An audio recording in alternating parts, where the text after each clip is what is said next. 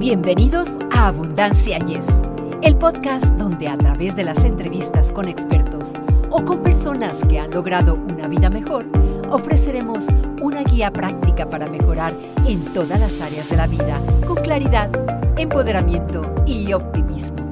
Hola, bienvenidos. Los acompañamos con un placer enorme sus amigos Victoria Rich y Eduardo Rentería en Abundancia. Yes, así es amigos, en cualquier parte que nos estén escuchando, buenos días, buenas tardes, buenas noches, buenas madrugadas, en fin, este, lo importante es que están con nosotros y hoy tenemos un programa súper efectivo, podríamos decir, Victoria. Claro que sí. Si eres una de las muchas personas que luchan por conciliar el sueño, al menos una vez a la semana, es probable que hayas experimentado las frustraciones de dar vueltas y vueltas en la cama sin conseguir dormirte, ya sea que necesites que tu cerebro se relaje o dejar la tecnología a un lado, estar despierto por la noche no solo puede ser incómodo, sino que incluso puede afectar tu bienestar mental y tu rendimiento al día siguiente.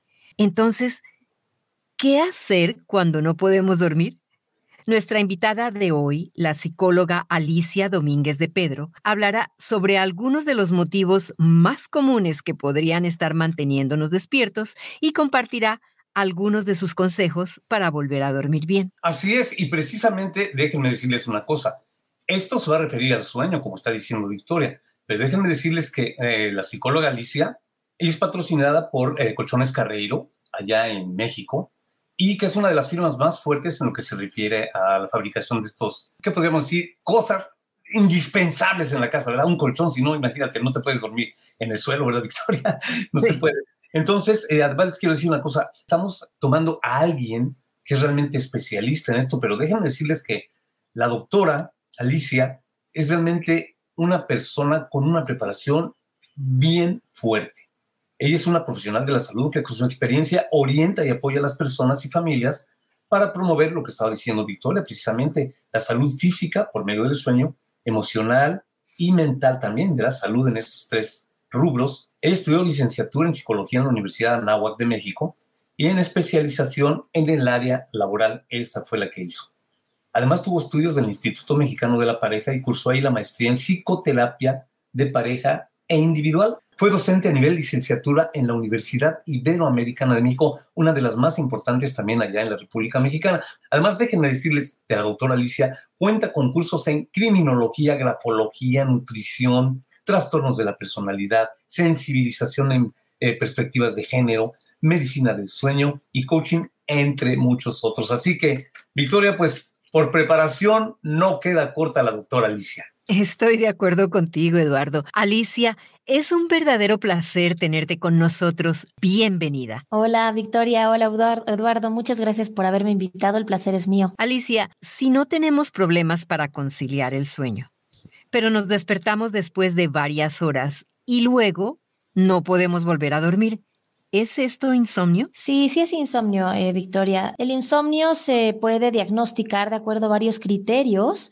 eh, diagnósticos en el Manual Diagnóstico y Estadístico de los Trastornos Mentales, que es el DSM-5, por ejemplo, ahorita es la edición 5. Una es la dificultad para iniciar el sueño, otra es la dificultad para mantener el sueño, con despertares frecuentes o problemas para volverte a dormir después de los despertares, y otro es el despertar temprano por la mañana con incapacidad para volver a dormir. Entonces, cualquiera de estas sería un criterio para poder diagnosticar insomnio. Está bien. Dinos, ¿Cómo sabemos si estamos durmiendo lo suficiente? Mira, normalmente hay gente que me dice, eh, yo duermo rapidísimo, yo no tengo problemas para dormir. Lo que podemos eh, tomar como una medida de si nuestro sueño es bueno, si es suficiente, si realmente estamos descansando lo que necesitamos, es el tiempo que tardas para quedarte dormido. Si te quedas dormido antes de cinco minutos, después de cerrar los ojos, quiere decir que tienes una falta severa de sueño. Si lo haces dentro de un periodo de 10 minutos, tienes cierta falta de sueño. Si permaneces despierto durante al menos 15 minutos, estás durmiendo lo suficiente. Lo normal es quedarte dormido a los 15, 20, 25 minutos. Entonces, para identificar esto, pues basta a lo mejor con poner una alarma a los 15 minutos y darte cuenta si te quedaste dormido antes de que suene la alarma, por ejemplo. Otra cuestión es si te levantas y te levantas cansado. Si necesitas un café o un cigarro, este, una Coca-Cola o algo para estimular un té verde, lo que sea, porque realmente no puedes rendir como quisieras,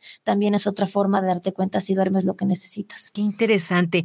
¿Y qué causa el insomnio? El insomnio, eh, el agudo, por ejemplo, normalmente se asocia a un acontecimiento estresante o cambios en alguna rutina. Hay otro insomnio que es el transitorio, que pues tiene que ver con algún evento específico que sabes que no te va a dejar dormir, ¿no? Alguna situación. Y hay un insomnio crónico que ya está relacionado con un gran número de factores. Por ejemplo, el estrés, ya sabes que el estrés está siempre presente en todo, ¿no? Los viajes y los cambios en los horarios constantes, una mala higiene una mala rutina de sueño, que son horarios irregulares a la hora de acostarte, dormir siestas fuera del control, o a lo mejor eh, este, realizar actividades estimulantes, usar pantallas, como decías tú antes, dejar al lado las pantallas, y todo eso interfiere el sueño comidas copiosas antes de irte a dormir, enfermedades y algunos trastornos como el cáncer, la diabetes, enfermedades cardíacas, asma, hipertiroidismo, el Parkinson, el Alzheimer, la depresión y la ansiedad son algunos ejemplos. Ciertos medicamentos también, eh, como por ejemplo antidepresivos, antihipertensivos o los que contienen cafeína, por ejemplo, ¿no? O también eh, algunos antigripales que tienen fenilefrina. O sea, todos esos, esos eh, medicamentos pueden tener como efecto secundario no poder dormir. Si ya de por sí le metemos cafeína, nicotina o alcohol, pues ya sabemos que también va a ser algo que nos va a afectar. O la edad avanzada. Con el envejecimiento se producen cambios en patrones de sueño, cambios del nivel de actividad, deterioro de la salud. Y si tomas ya medicamentos todavía, pues le asumas algo más, ¿no? Eh, doctora, fíjate que mencionaste algo bien importante. Con la edad debemos dormir más, o sea, ¿qué es sano? ¿Dormir más o dormir menos? Independientemente de todos los factores que mencionaste, una persona sana, vamos a decir una persona sana, ¿es cierto que va durmiendo menos horas? Sí, efectivamente, con la edad, conforme vamos avanzando en edad, vamos durmiendo menos. La gente mayor se va, se duerme un poco antes de lo normal, a lo mejor a las 8 ya tienen un agotamiento, ya se están quedando dormidos en el sillón, por ejemplo, y se van a levantar antes, también van a requerir más siestas. ¿Qué pasa, Eduardo? Que segregamos menos melatonina y ahí es cuando viene el envejecimiento. Entonces viene pues ya la pérdida de elasticidad en la piel, vienen las canas y muchas otras cosas más que trae consigo el envejecimiento y todo es también a raíz de dormir menos. Alicia, ya por lo que nos has dicho, tenemos una noción de lo que es el insomnio, pero ¿cómo se diagnostica? Mira, para poder eh, diagnosticar el insomnio siempre es importante acudir a un especialista.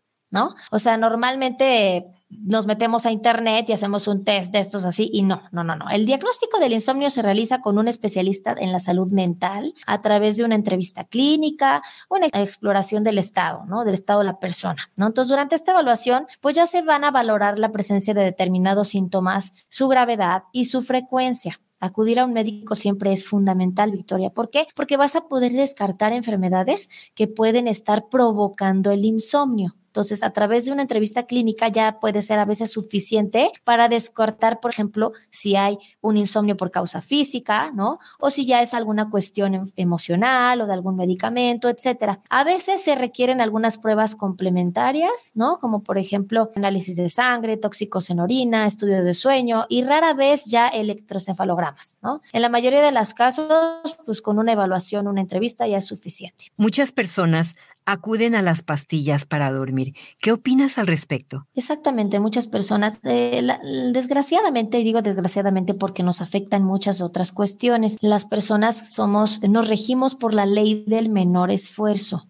Cuanto más rápido soluciono el problema, mejor, lo cual para mí no es correcto, ¿no? ¿Por qué? Porque no estás dando con la raíz del problema. Si tú te tomas una pastilla, te va a aliviar, la situación, o sea, a lo mejor vas a dormir un día, vas a dormir dos días, pero la mayoría de las ocasiones causan dependencia. Entonces, algunas personas sí pueden necesitar medicamentos que les ayuden a dormir, pero lo recomendable es que sea por un periodo corto de tiempo. A largo plazo, lo, siempre lo más recomendable, yo siempre sugiero es hacer cambios en hábitos de estilo de vida, porque dormir mal es una señal, es un foquito que nos está haciendo ver que algo no está bien, que algo debemos de cambiar. Entonces, hay medicamentos de venta libre como los antihistamínicos que como efecto secundario producen sueño y se pueden recetar, pero te lo vas a tomar un día y te va a dar sueño, al segundo ya no tanto, al tercero no tanto y al final vas a tener que hacer el cambio de raíz, ¿sabes? Ahora hay otros controlados son llamados hipnóticos y pueden ser recetados ya por un proveedor de la salud y pueden ayudarle a reducir el tiempo de demora de conciliar el sueño. Los más comunes son Solpidem o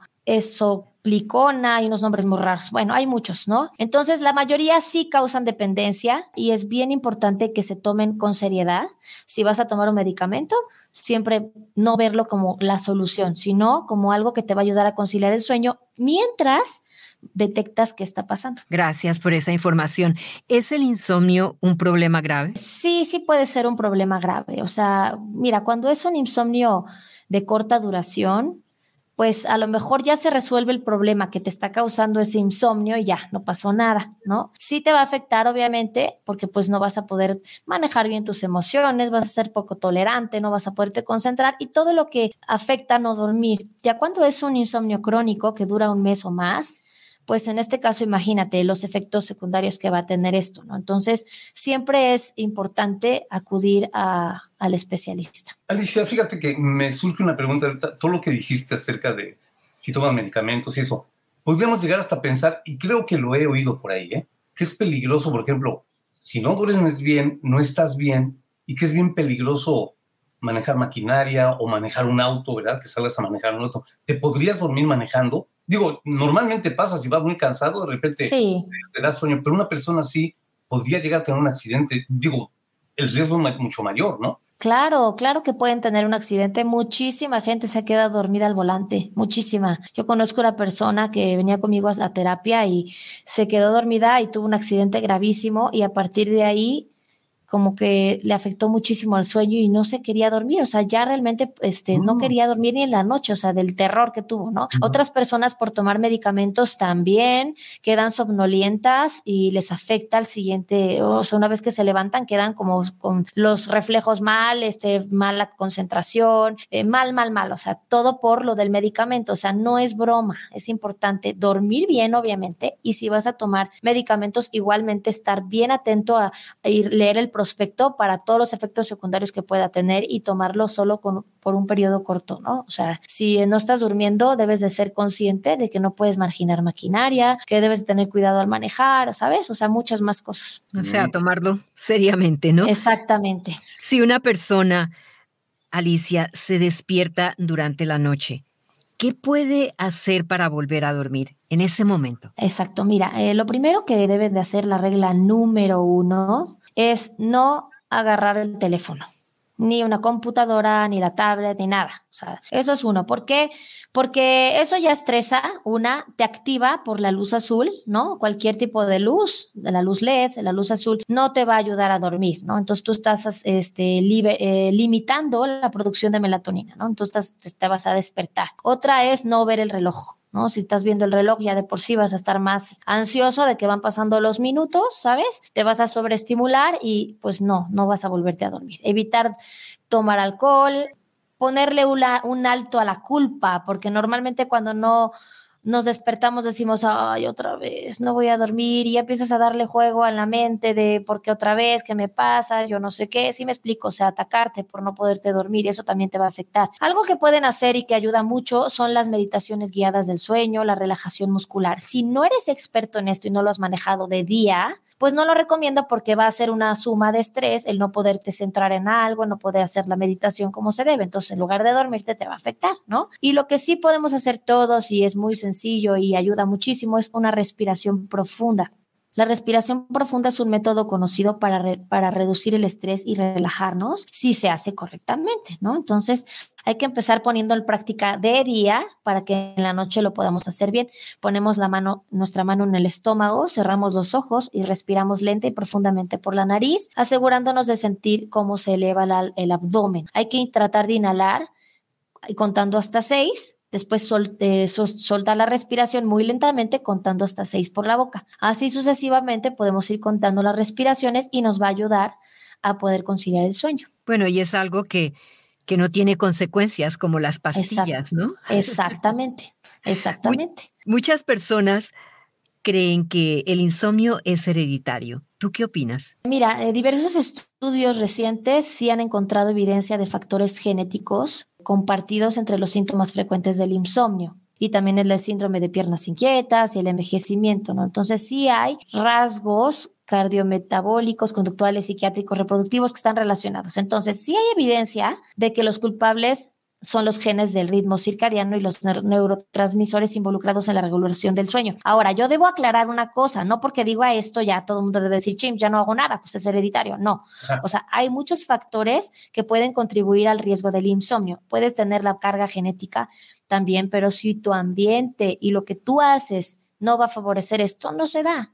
Entonces, el estrés también, o sea, yo creo que es un factor que debemos de todos manejar, algo muy importante que debemos de manejar para que no se pueda desencadenar todo eso. Y tal vez entonces podríamos practicar la respiración, como tú dices, porque es una forma de tranquilizarnos, ¿no? Exactamente, haces que tu corazón vuelva otra vez a, los latidos normales, ¿eh? no cuando estás en constante alerta, cuando estás nervioso, cuando estás preocupado, etcétera, que se, se altera todo. Entonces tú te tranquilizas con la respiración y lo puedes usar también de día y se le puede enseñar también a los niños. Fíjate que me surge una pregunta ahorita con todo lo que has dicho. Sí. Porque yo me acuerdo que siempre había, eh, eh, alguien te, te aconsejaba, ¿no? Mira, si no puedes dormir, prende la televisión, o sea, levántate, prende la televisión y te va a arrullar. ¿Es cierto eso? ¿Sí te arrulla la televisión?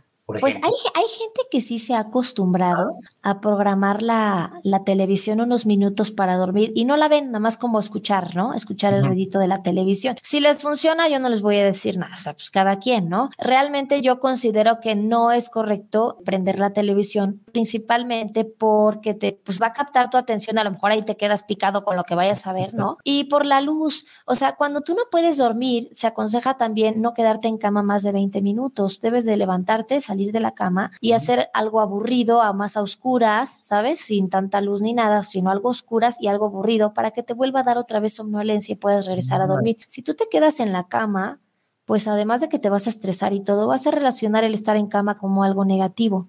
Y lo que queremos es que se relacione con el descanso, con la parte positiva y la vida sexual, por supuesto, ¿no? Entonces es importante que no hagas algo que te que capte tu atención y te guste, ¿sabes?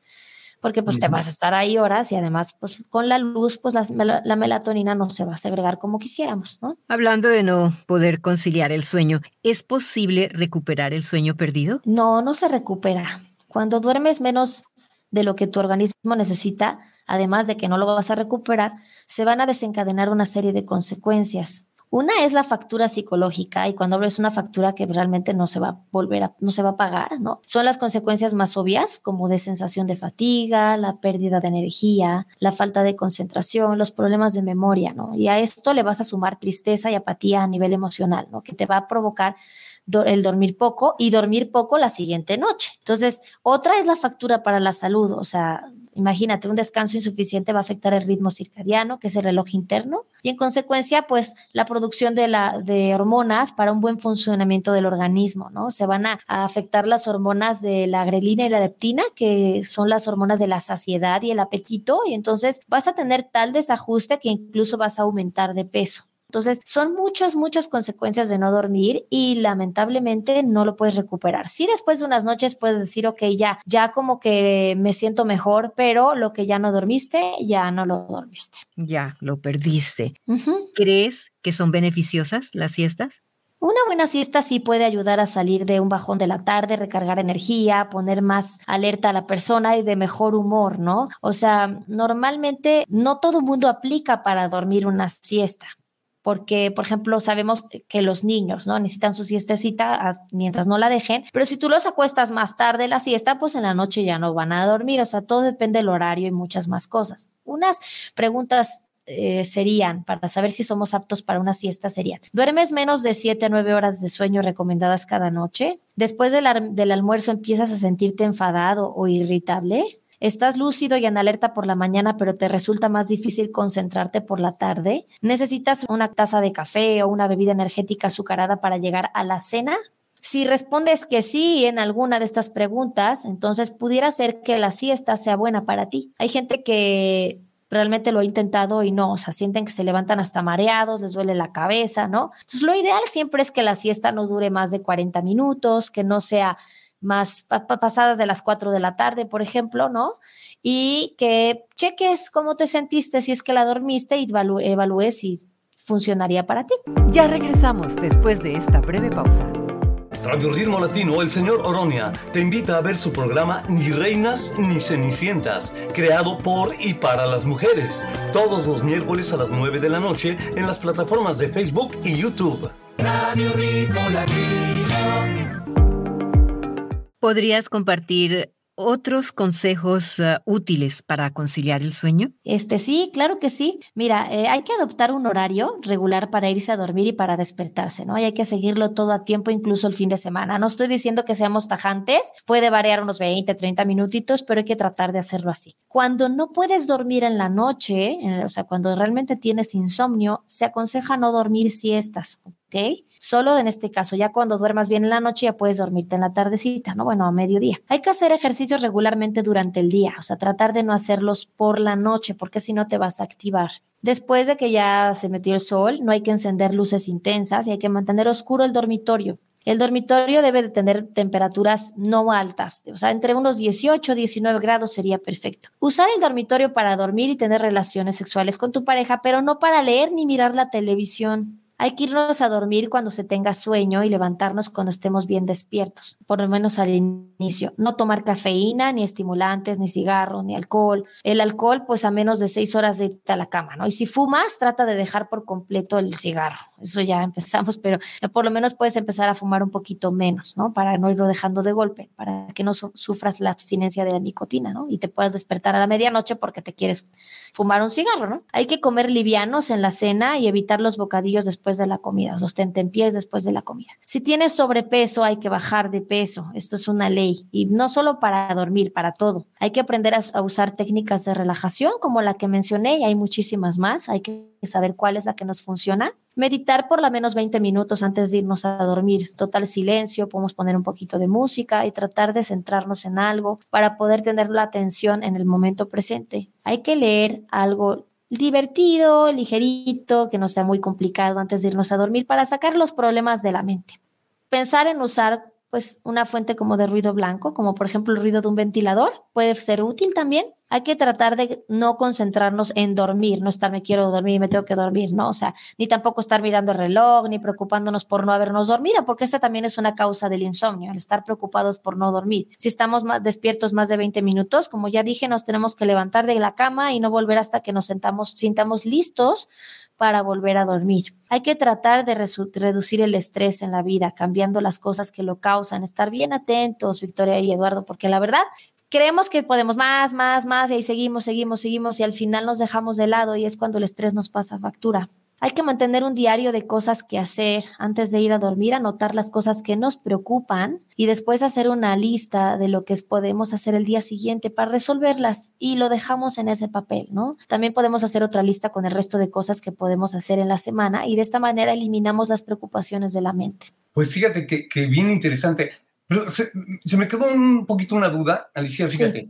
Dices, la gente cuando va aumentando de edad va durmiendo menos. A pesar de eso, habría personas de edad ya avanzada que también necesiten siestas? Sí, sí, sí. Mucha gente de edad avanzada puede dormir una siesta. Yo siempre recomiendo que no lo hagan en la tarde. A lo mejor que lo hagan a las 1, 2 de la tarde después de comer, un ratito, no más de 30, 40 minutos. Eso les va a ayudar para no dormirse tan temprano ya cuando llega la noche, porque como ya dije hace ratito, o sea, a las 8 de la noche o sea, incluso antes ya se están muriendo de sueño. Entonces eso los lleva a dormirse más temprano, pero también los hace levantarse más temprano. Entonces, pues imagínate el agotamiento que traen en el día, ¿no? Tiene sentido. Y ya para concluir esta entrevista, dinos, ¿Cuándo debe una persona ver a su médico acerca de su problema de sueño? Mira, hay que consultar al especialista en trastornos de sueño cuando ya han pasado tres a cuatro noches seguidas sin dormir las horas necesarias. Normalmente se aconsejan por lo menos unas seis, siete horas, pero todo depende de la persona. Hay gente que tiene una actividad física muy intensa y necesita muchas más. Entonces,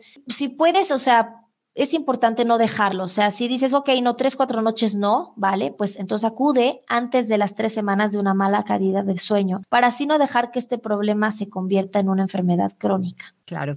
Alicia, ¿quisieras compartir tus redes sociales con nuestros oyentes? Claro que sí, que me sigan en Facebook, Twitter, Instagram, que se metan a mi página de doctoradescanso.com, me buscan como Doctora Descanso y ahí aparece, que se suscriban a mi canal de YouTube y si tienen eh, o quieren alguna consulta, me pueden escribir al 771-187-6136. Gracias Alicia por esa información y por compartir tus valiosos conocimientos con nosotros. Deseamos que regreses muy pronto a esta tu casa. Muchas gracias, Victoria y Eduardo. Es un gusto para mí que me hayan invitado. Buenos consejos y, de veras, gracias, gracias por tu aportación, Alicia. Y este, ojalá que no sea la última vez que nos acompañes, ¿verdad? Tanto Victoria como yo. Nos gustaría volver a tenerte algún día sobre esto tan importante que es el sueño. ¿eh? Claro que sí. Muchas gracias por invitarme y claro que sí, para otras veces estaré feliz. Gracias, Alicia. Estar cansados, pero sin poder dormir, es una situación extremadamente frustrante, ya sea que se trate de una sola vez o de que estén constantemente despiertos. Por tal motivo, deseamos que esta información los empodere a tener una mejor calidad de vida llena de tranquilidad, sueño y abundancia. Amigos, nos despedimos y muchísimas gracias por escuchar Abundancia. Yes, muchísimas gracias, nos vemos a la próxima. Para ustedes que están escuchando Abundancia Yes, realmente nos apoyan si pueden suscribirse en Apple Podcasts o Spotify y déjenos sus comentarios. Así nos ayudan a llegar a más personas y por ende a unirnos más y a vivir una vida mejor y con abundancia. Comparta este podcast